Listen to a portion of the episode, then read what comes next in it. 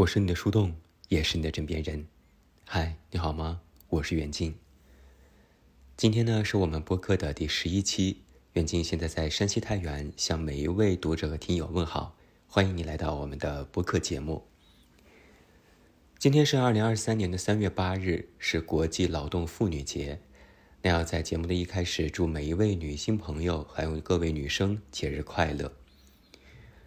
之所以今天在一开始啊特别强调我们三八节的这样一个全称，是因为我今天上午的时候，呃，看到了微博的热搜，第一条就是妇女节不是女生节，不是女神节，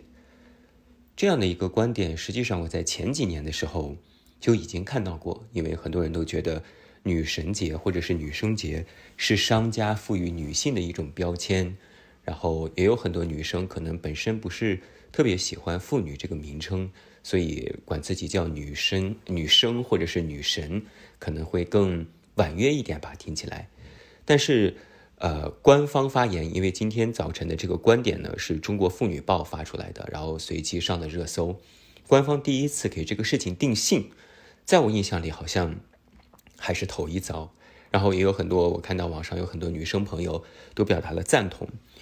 呃，在热搜里面有一位央视的主持人，他这样说：“他说更喜欢三八妇女节，因为这个是属于所有女性的节日，而女神、女生、女王等等，说起来都有一点别人赋给你的一些色彩，远不如自己奋斗得来的这样一个女性平等的地位和别人的尊重以及社会的这种喜爱，会让我觉得更加的自信和更加的自豪。”这个话，我觉得。可能会引起很多女生朋友，尤其是现在网络环境之下，很多女生朋友的一些共鸣。呃，首先呢，我们还是想来说一说，大家可以看到今天我们公号的这个推送的这张图啊，这是一张老照片，这就是在大约在一百多年前，一九零八年的三月八日，在美国有一万五千多名的美国的纺织女工，她们走上了街头，呃，举起了手中的牌子。上面写着玫瑰，写着面包。他们要求当时的美国社会给他们加薪，然后拥有和男性一样的薪资以及选举权等等。而在第二年的时候，为了纪念这样一场声势浩大的运动，才把三月八日定为了国际劳动妇女节。所以从本质上来看，三月八日实际上是为了纪念女性觉醒的一刻。那后来。随着消费主义的日渐的深化，就把这样一个节日的这种争权平权的这样一个行为变成了一种消费行为。呃，说实话，这个东西是有理可讲的，就是说大家都觉得说，哦，女神或者是女王是别人给我物化的一个标签，那么我只需要做一个女生，我不希望别人用这样的标签来称呼我，或者是指代我，或者是把女王、女神归为所有的女性朋友。我觉得这个。理是对的，但是我看到网上也有人在说哈，说啊，那我就喜欢用女王、女神来称呼自己，不可以吗？我为什么又不能叫自己今天这个节日是女神节或者是女王节呢？当然也可以，所以就是大家又在为这个话题又在争吵，又在争议，就让我觉得，哎呀，稍微有一点点觉得有一些无奈吧，因为这本来就是一个。怎么讲？从一个大众认知的角度和一个个人角度，在同一事件上的一种认知的一个角度的差别，实际上是没有什么可争论的。嗯，今天呢是我们播客的第十一期，然后也也是这样一个节日，然后我就特别想跟大家聊一聊关于女性这个话题。我其实就像我之前，我其实在前不久的文章里我还写过，我说我其实。很少碰女权这个话题，或者是女性这样一个群体性的话题，因为作为一个男生，男生作者啊，以男生的角度去写女生，本身就是一件，在我看来，可能就是一件稍微有一点不是很好写的这么一个呃逻辑在，就是无论我如何的为女性共情，为女性发声，好像都有一点点奇怪的意味在里边。嗯，就像我，我曾经啊也夸过女生，我写过关于女性的力量的文章，然后被人说啊，你一个男生怎么可以夸女生？你是在掐流量。然后呢，我也呃怼过一些女生，啊，我写到可能某一些女生的某一些什么什么什么东西，大家都说啊你在骂女生，你一个男生怎么可以骂女生？你又是在掐流量。但凡我只要在微博上写一点关于女生这样的话题，总是会被人怼，说你在，呃，赚流量钱，赚流量钱，没有真正的为女生进行发声，导致后来我就越来越不敢触碰这样的话题，可能就有自己的一部分原因在吧，就是觉得，那既然不让我说，那我就不说，嗯，然后呢？但是你又看到网上，这其其实恰好又证明，只要一旦触碰到关于女性这个话题，就绝对就是一个流量的大来源。所以，我们之前就可以看到很多，呃，所谓的女权号啊，他们其实流量都非常高，也赚了很多钱。我记得去年还是前年就发生过这么一件事情，有一个微博上的极端女权，嗯，被人举报，然后呃，也好像是犯了一些法吧，所以就被。呃，警察带走了，结果发现他竟然是一个未成年的男生，就是大家就会觉得匪夷所思，一个未成年的男生，文化程度也不高，好像是初中毕业之后就再没有上过学，但是看到了网上关于女权的这样的流量带来的利益，所以就走上了极端女权，只是为了去赚取流量。而我曾经在写到这件事情的时候，我就在说，这就会有一个隐患。当这种极端女权，或者是并不是真正为了女性而发生的这样的一个一些观点，在网上拉战、拉偏架，或者是引起极端的男女对立，这种事情都会导致真正的女权、真正女生的发言、普通女性发声的权利都会日渐的被剥夺，甚至是被污名化和妖魔化。所以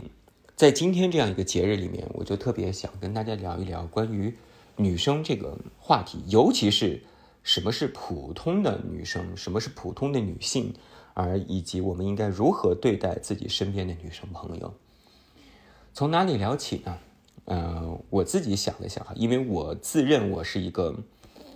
我不能说是一个多么时时刻刻都能为女性共情的这么一个男生吧，但我想我肯定肯定比网上的很多那些说起女生来就有那种厌女情节，或者是把女生放在一个。比较低的位置的男生肯定是要好很多。我想了想，可能这样造成这样的观点的原因，就是因为我的家庭。嗯，因为呃，我我妈就是一个怎么讲，在我的家庭里面应该处于一种。绝对的领导地位，也不能说领导地位，可能就是从小在我的认知里面，在家庭的教育里面，可能母亲就会扮演更多的一些角色，照顾我的一日三餐、日常起居，培养了我的审美，塑造了我的三观。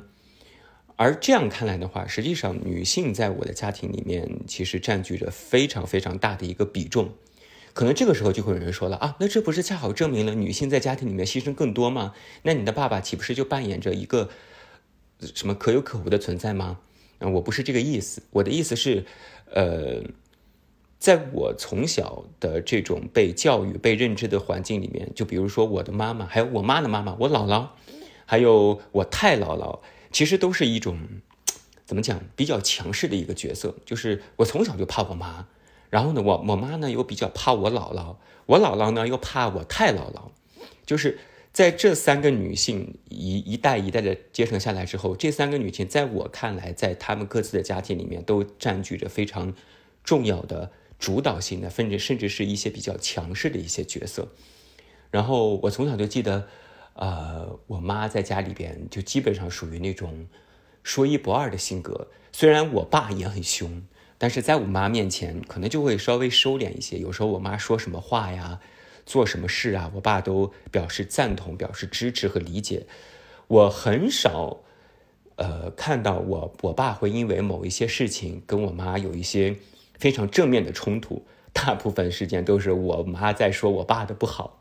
而这个模式在我姥姥和我姥爷那一辈也存在。基本上都是我姥爷默不作声，然后在做事情，然后我姥姥在数落他啊，你这这这这不对啊，那那那不对，如何如何如何。而到了我姥姥的妈妈太姥姥那一代，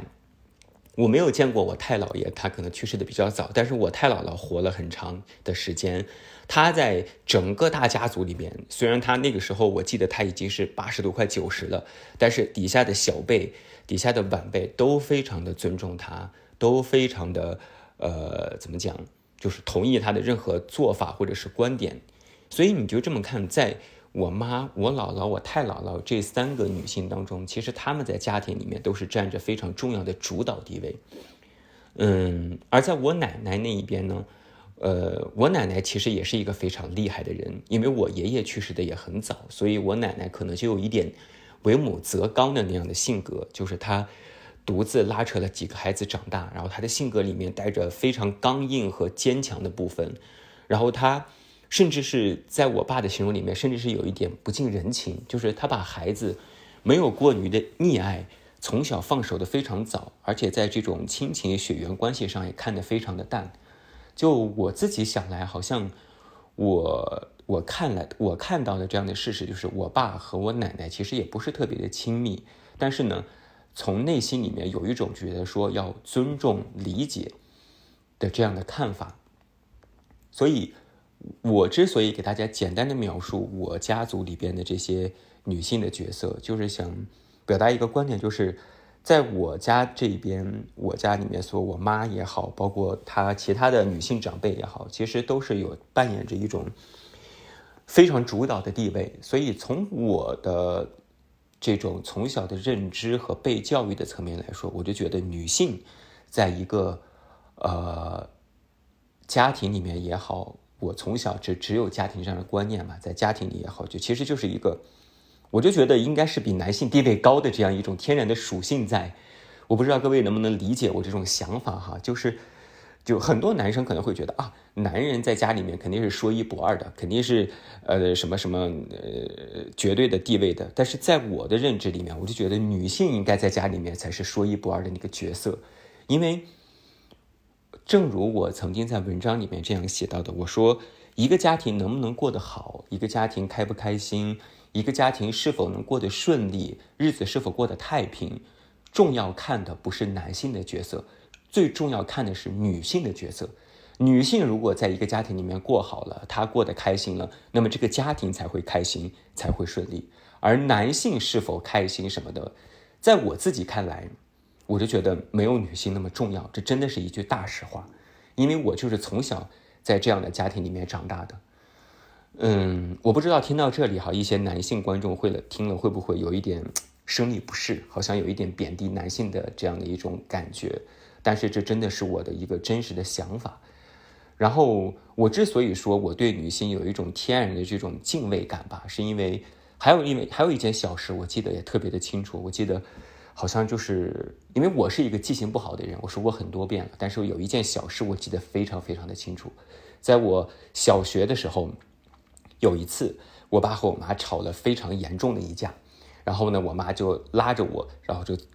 就就好像意思说啊，我再也不回这个家了，我离家出走了，然后就走了，拉着我就在那个我家楼下的立交桥底下就在遛弯儿，然后呢，我妈那个时候呢就非常的伤心，然后她又在给我讲，然后她就说了这么一句话，她说，孩子呀，你要记着，你长大之后一，如果你结了婚，有了自己的老婆，你一定要让着你老婆。你千万不能像你爸今天这样去对待你自己的爱人，这样会伤他的心的，你知道吗？我妈就非常郑重其事的跟我说了一句话，我当时我就，我当时是似懂非懂的点头，我当时觉得啊，我妈说了一句重话，说如果我将来有了自己的爱人，不能这样对他。但是这个观念却从小就植在了我的心里面，导致我这么多年，有时候我就会时不时的翻出这句话来细琢磨、细想。那。如果我们把这句话放在我们今天的这样的一个网络环境当中，实际上我妈就在给我传达一个观念，就是无论你是男生或者是女生，处于一段亲密关系或者是处于其他的关系当中，一定要尊重和理解女性。这就是我从小的一个被教育的一个认知的塑造的一个三观。所以，呃，严格意义上来讲。那你说我算是一个作为男生，我算是一个女权主义者吗？其实我算的，啊，就正如我之前在文章里面所说的，我说女性的美丽、女性的力量，其实是远远的要大于男性的。无论是她的包容性也好，延展性也好，啊，甚至是某些，就像我们说的啊，女女生能生孩子，男生你能吗？那从功能上，男生就欠缺啊，对不对？所以。我一直觉得女性的力量是非常非常巨大的，只不过是在目前的社会环境当中，女性的，比如说啊，她的什么身体的力量啊，所谓的男性的雄性的那种东西，女性没有达到。但是正是因为男性过于看重了自己雄性方面的某些特质，无限的放大，并且主导了社会当中的某些东西，才会觉得女性如此的渺小，不值得一提，或者说如何如何。所以有些时候我在看到社会上的很多新闻，看到某些家庭里边，嗯，那些男人如何对待自己的爱人，我都会觉得非常的心寒，我都会替这些女生不值，啊，但是呢，让我去说。我又没有办法拿出来一些事情反复的说同一个道理，所以我有时候就可能就看看也就过去了，然后叮嘱自己，反观自己，以后不要成为这样的男性，不要成为一个不懂得尊重和理解女性的人。这是我自己的一个时时刻刻在自省的这么一个方面。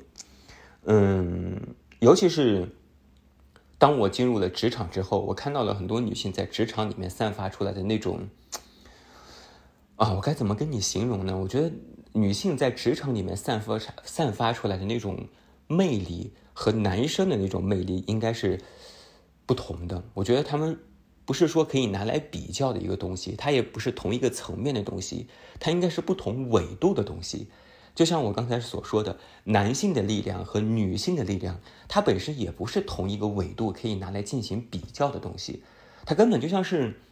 两个不同的元宇宙。这两个不同元宇宙分属于不同的内核，有着不同的出发点和不同的因子，然后他们各自有各自的美丽和力量，他们各自有各自的属性，然后呢，在同一个时空里面，他们可以产生交集，可以进行配撞，可以进行交融，然后繁衍出下一代，然后孕育更多的美丽。这是我一直对于男性和女性这样的两个不同属性的物种所进行的理解，就是。男性和女性其实本来就不应该进行比较，他们本来就不是同一个物种，或者说不是同一种美丽和力量的属性，他们应该是各自有各自散发魅力的地方。所以我在职场上看到有很多人说什么啊，某一个工种，就比如吧，在我们广告行业，呃，很多人有，尤其是一些前辈都觉得女性其实不太适合进入广告行业。第一个是这个工作高压力。高强度，然后呢，呃，连轴加班，对女性的身体其实本身就不是很友好。第二个呢，就是可能就是现在所说的什么啊，女生如果结婚啦、生孩子啦，就没有办法更多的精力投入到工作当中啦，什么什么的这样的一种偏见，就会导致在广告行业，其实从事核心创意部分的女生其实就比较少一些，但。我总是在这样的时刻，总是在我和在其他的女生在沟通的时候，尤其是达到了一定地位的女生沟通的时候，她们散发出来的那种魅力要远远的高于男性。可能是因为我身边的男性朋友，他们我司空见惯了，哎，突然冒出来一个女生，然后她的那种思想、那种境界和那种意识，是我作为男生。我作为一个已经非常非常心细的男生，都无法企及和达到以及想到的那种纬度，所以我就会觉得，女性是一种非常奇妙的存在，她那种存在就会让你，呃，有一种怎么讲，查遗补漏的感觉。就是我作为一个男性，我觉得我已经观察到了这个世界上的很多很多细节，甚至都观察到了很多女生都没有看到的一些地方，但是总有那么一些时刻。女性她们传阐述出来的那种观点、那种思维模式，以及她们表达出来的那种话和那种细致以及柔软的程度，都是我所不能企及的。所以我一直都觉得女性的力量是非常非常伟大的，伟大到可能连女性自己都没有察觉到。就是我一直有些时候我就在劝很多很多女生，尤其是我的一些读者，她们可能比较年轻，然后她们。原生家庭可能不是非常的好，然后他们就会有一些自卑呀，或者是有一些，呃，怎么讲，自我埋怨的地方。他们甚至有时候的自己瞧不起自己的这种性别属性。我有时候就会特别生气，我就会说一些特别激烈的话。我说你不能这样，你一定要高看你自己一眼。只有你自己高看了你自己一眼，别人才能够高看你。但是无论我怎么说，他们都会觉得自己好像不是很配。他们觉得配不上那种自信，也配不上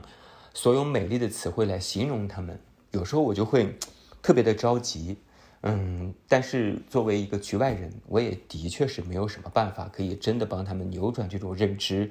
正如我在今天给你讲我的这种认知是如何形成的。我为什么说，呃，我赞美女性是非常非常不心虚、非常理直气壮的一种状态。这并不是我今天突然说这个话，而是从小的教育、家庭环境这样一年一年、一年一年累积起来的这样一个东西。所以这就导致为什么我在网上看到有很多，呃。厌女情节的男生，他们在说一些特别过分的话的时候，我都觉得无可奈何，因为我觉得我没有办法是劝得了别人，因为我知道这种三观的形成是需要原生家庭的塑造，需要很多很多年的累积，所以我只能是看了之后我就绕着走啊，不要给自己生气，不要给自己添堵。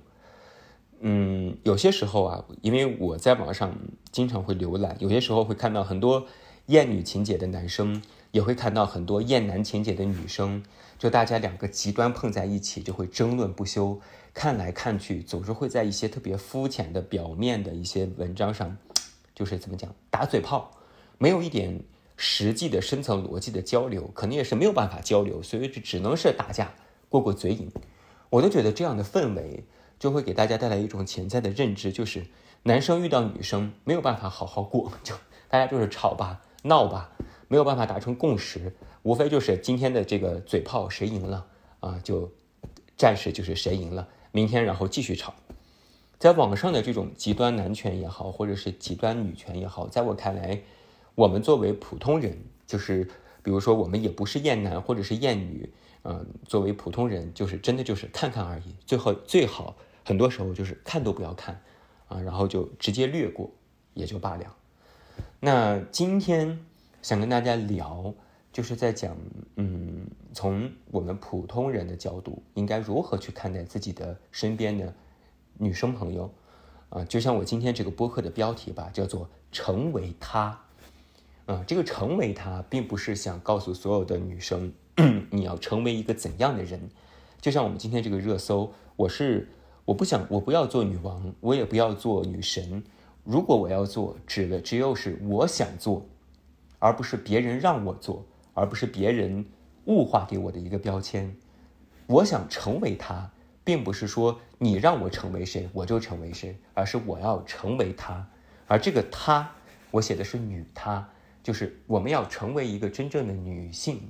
我们要有这样的女性的觉醒和女性的觉知。就女生朋友而言，你想成为一个什么样的人，这个东西应该是你自己说了算。这就是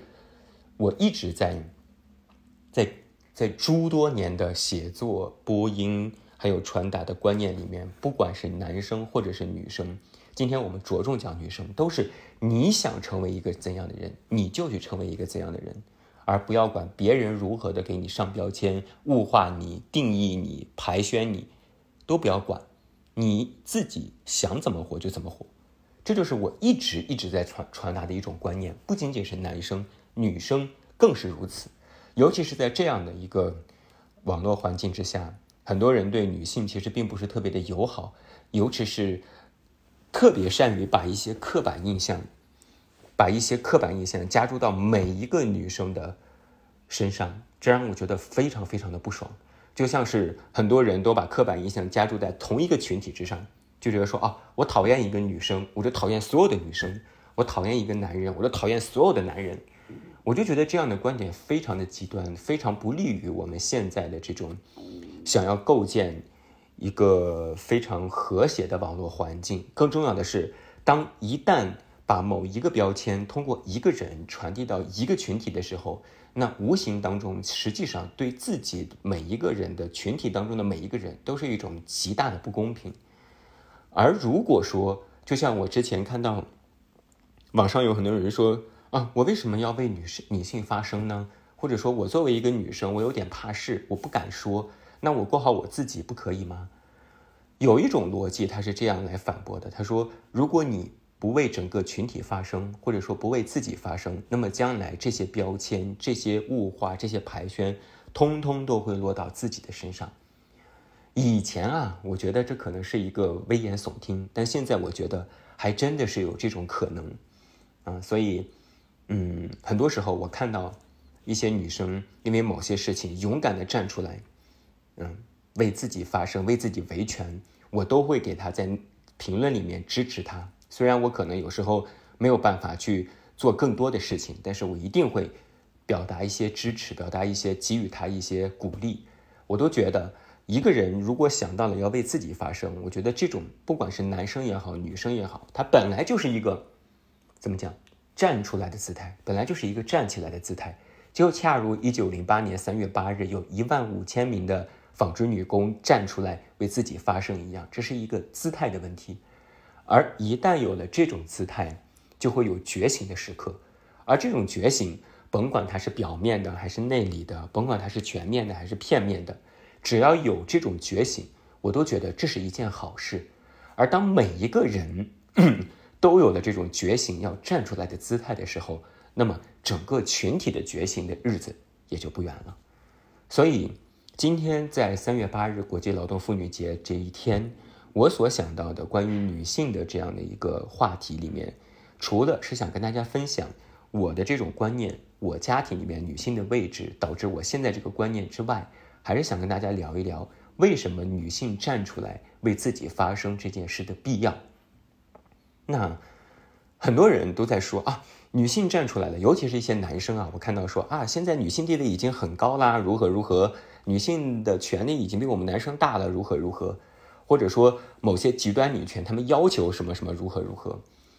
那么从这个话题延伸到我们应该如何看待女性的朋友呢？我们是应该把女性排到一个特别高的位置吗？摆到一个特别比男生还要高的位置吗？或者说我们应该整体的把整个群体的这种形象有个大的提升吗？我觉得这种东西啊可做，但是呢不宜太过。就像是，嗯，我们赞美女性，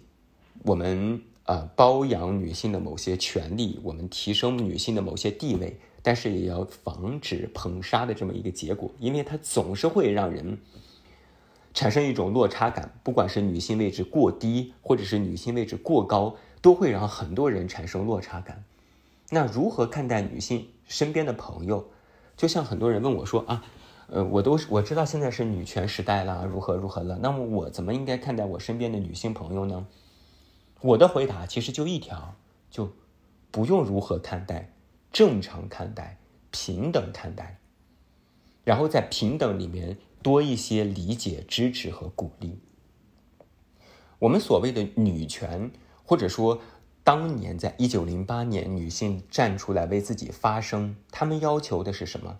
她们要求的并不是说我自己要比男性的地位高，或者说我自己要占据社会的主导地位，我要引领什么什么东西。他们仅仅要求的是，我只要在社会上被公平看待，和男性一样被看待，或者说，我只要求一个平等的地位。我并不是要女高权，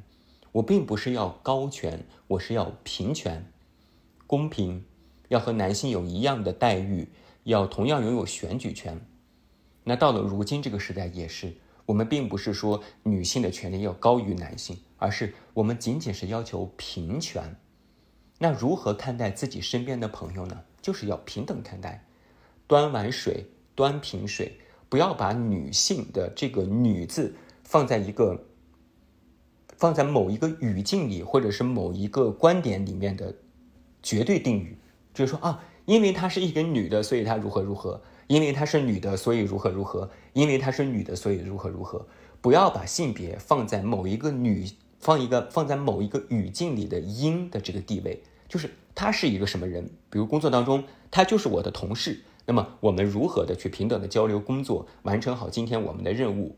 而不是说啊，因为她是一个女的，所以如何如何如何，这是不对的。在家庭当中。你自己扮演的丈夫的角色，扮演着父亲的角色，那对方扮演的是和你不一样的角色。你们在家庭里面各有分工，相互帮衬。那在这样的关系当中，你如何看待你的伴侣，看待你的爱人，并不是说因为她是一个女的，所以她如何如何如何说啊？我看是你，我看你是女的，我不跟你一般见识。我看你是女的，我今天不想跟你说话。我看你是女的，所以你就应该比我高或者比我低，这些都是不对的。我都觉得女性的觉醒。女性的平权应该是淡化意识、淡化性别之后所带来的平等权利、公平对待，而不是因为因为我是女的，所以我要和你平等对待。我都觉得这个前提不太对，并不是说因为你是女的，所以你和我公平，而是因为你生而为人，你和我有同样的属性，我们都是人，所以我们才公平对待。我不知道，我好像因为我我是即兴在说这个观点，我没有特别的理清楚这前后的逻辑，我不知道大家能不能听懂我这个意思。就是当某一个群体去掉性别，去掉所谓的意识化、标签化之后，依然能够被其他人公平对待，这才是女性力量真正觉醒和女权应该达到的这样的一个目的。所以，成为她。并不是说我们要成为一个多么独立的人、自信的人、坚强的人，什么什么呃美丽的女性，而是成为她，成为你自己，成为你想成为的人。我觉得这才是女性力量真正应该觉醒的时刻。就是我愿意活出我自己的想法，而不仅仅因为我是女的，因为我是我，所以我想怎么活。而不是说，因为我是女性，我想怎么活？你是女性，这是这只是你的一个性别，而它并不是别人打压你，或者说别人排宣你，或者说别人抬高你或者捧低你的一个原因。它仅仅只是一个性别。而当我们弱化了这种性别之后，再来看待身边的所有人，才是真正公平、平等的到来的开始。这是我今天想分享给你们的。好了。啊，和大家聊了又有半个小时了，希望我今天的说的这些话，嗯，可以稍微的给女生朋友，尤其是还有更多的男性朋友一点点的，怎么讲思索吧。但我更多的是表达我的一个观点，我不希望能够得到得到多少的认同，但是我我觉得我说清楚我今天的话了。那在我们今天的播客最后，还要再祝每一位女生节日快乐，也希望大家都能够活得。温柔且锋利，活得开心又自在。那最后，祝你晚安，我们明天再见，拜拜。